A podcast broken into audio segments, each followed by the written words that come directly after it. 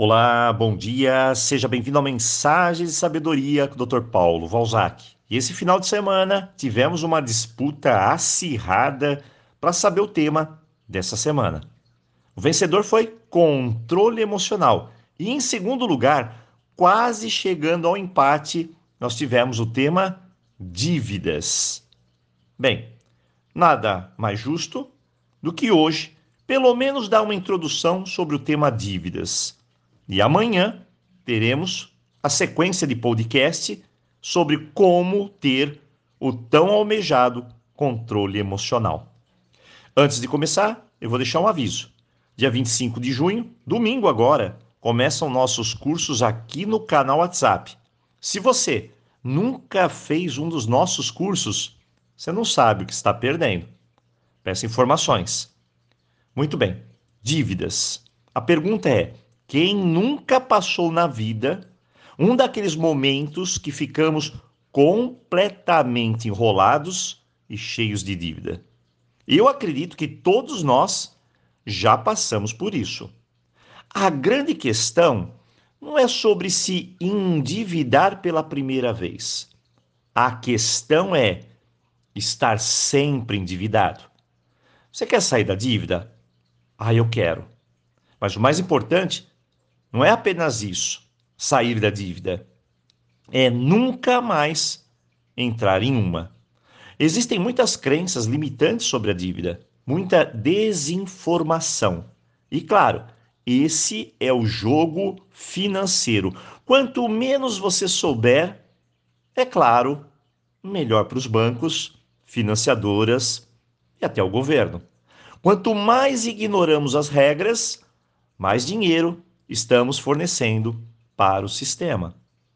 Veja, a dívida não é ruim. E essa afirmação pode ser absurda para você, mas preste atenção no que eu vou te falar. Vamos supor que eu vá até o banco, empreste 10 mil, juros 10%, ou seja, no final do mês eu vou ter que pagar 11 mil. Perfeito. Agora, eu vou pegar esses 10 mil, aplicar em um negócio. E eu vou vender um produto. Após um mês, eu vendi tudo que eu comprei. Recebi 15 mil. Vou ao banco, pago meus 11, que era minha dívida, e quanto eu fico em mãos? 4 mil reais. A dívida foi boa? Foi foi ótima, porque eu tive um lucro.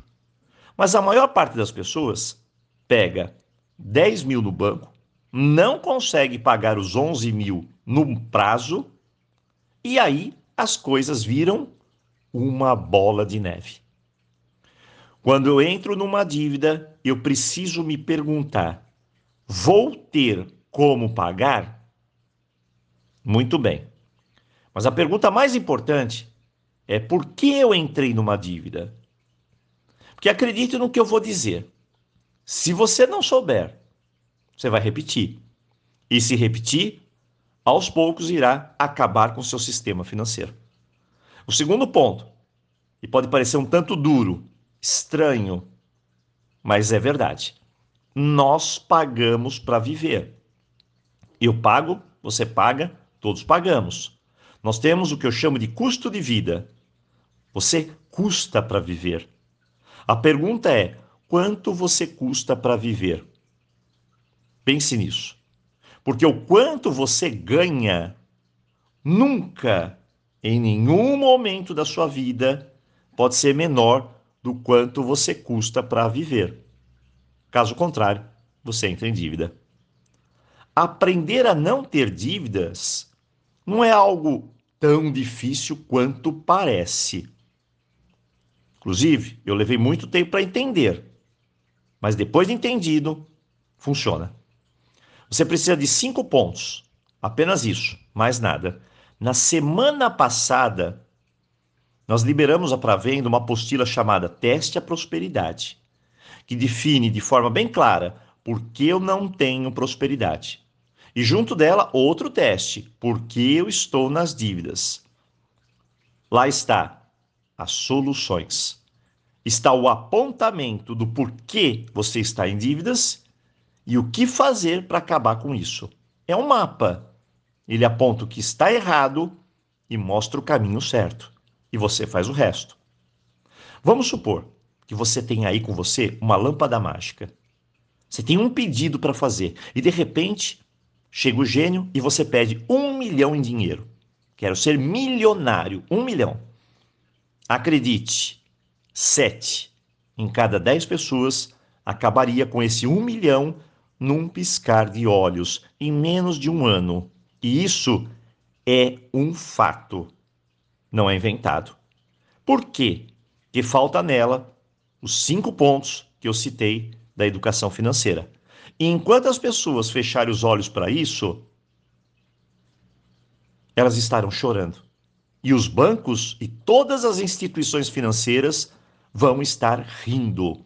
Por quê? Porque não há milagres. Hoje, pare e foque em aprender as regras do jogo. Enquanto você não fizer isso, você não ganha o jogo. Sempre vai perder. Então, hoje, pare, pense, avalie.